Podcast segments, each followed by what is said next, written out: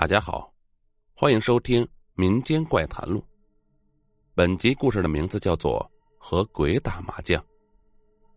事情发生的地方在郊区楼房，小吴才买的小区房。他常常喜欢在朋友家打牌，朋友家离郊区很远，所以他回家的时候基本上都是深夜了。第一天，他住进新房。早早的就上床准备睡觉了，突然听见一阵嘈杂的声音，吵得他在床上是翻来覆去的睡不着。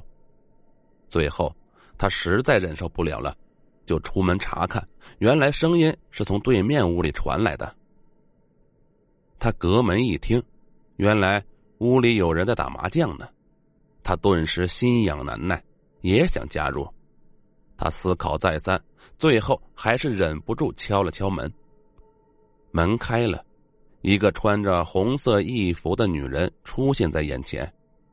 小吴透过门缝往里一看，里面烟雾缭绕的，隐约看到三个人坐在麻将桌旁，旁边还有一个小孩在玩。他对女人说：“大姐，我可以进来跟你们一起打牌吗？”没成想，女人直接就把门打开，让他进去了。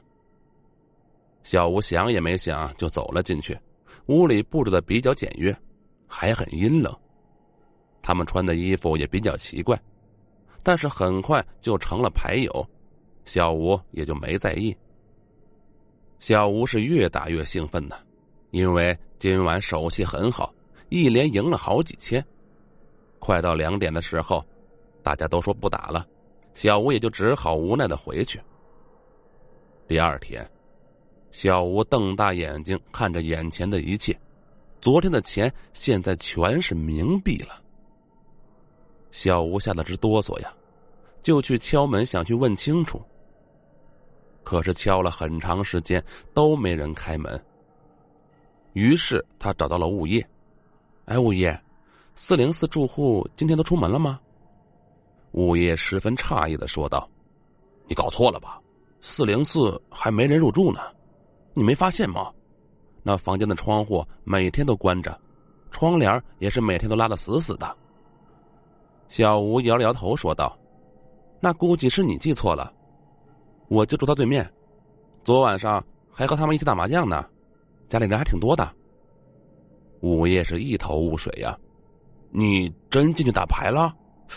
怎么可能啊？我什么消息都没有接到啊！你等我啊，查查监控。物业查了半天监控，还是没有发现四零四房间有人出入的痕迹，只看见昨晚小吴一直在敲门，没有任何人开门。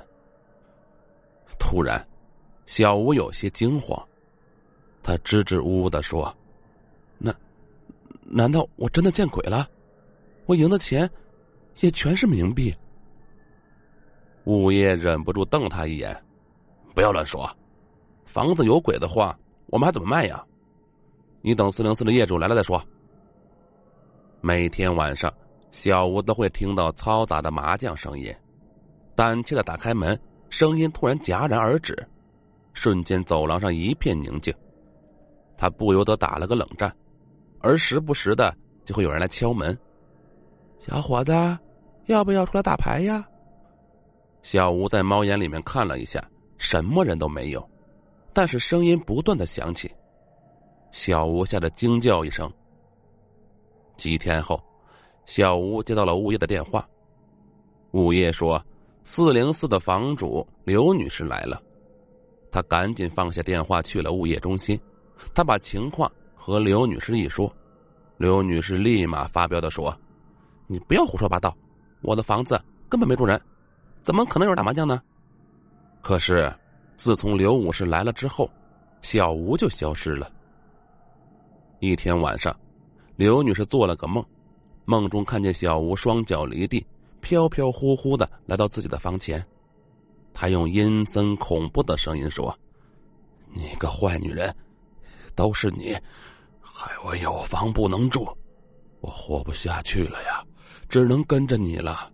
以后你在哪儿，我在哪儿。”刘女士惊醒了，她自言自语的说：“还好是个梦。”突然，她摸到旁边有什么东西，扭头一看，一张青紫色的脸，一双渗人的眼睛正盯着自己。那个人就是小吴。三天后，刘女士被人发现死在家中，死因是惊吓过度，心脏病发。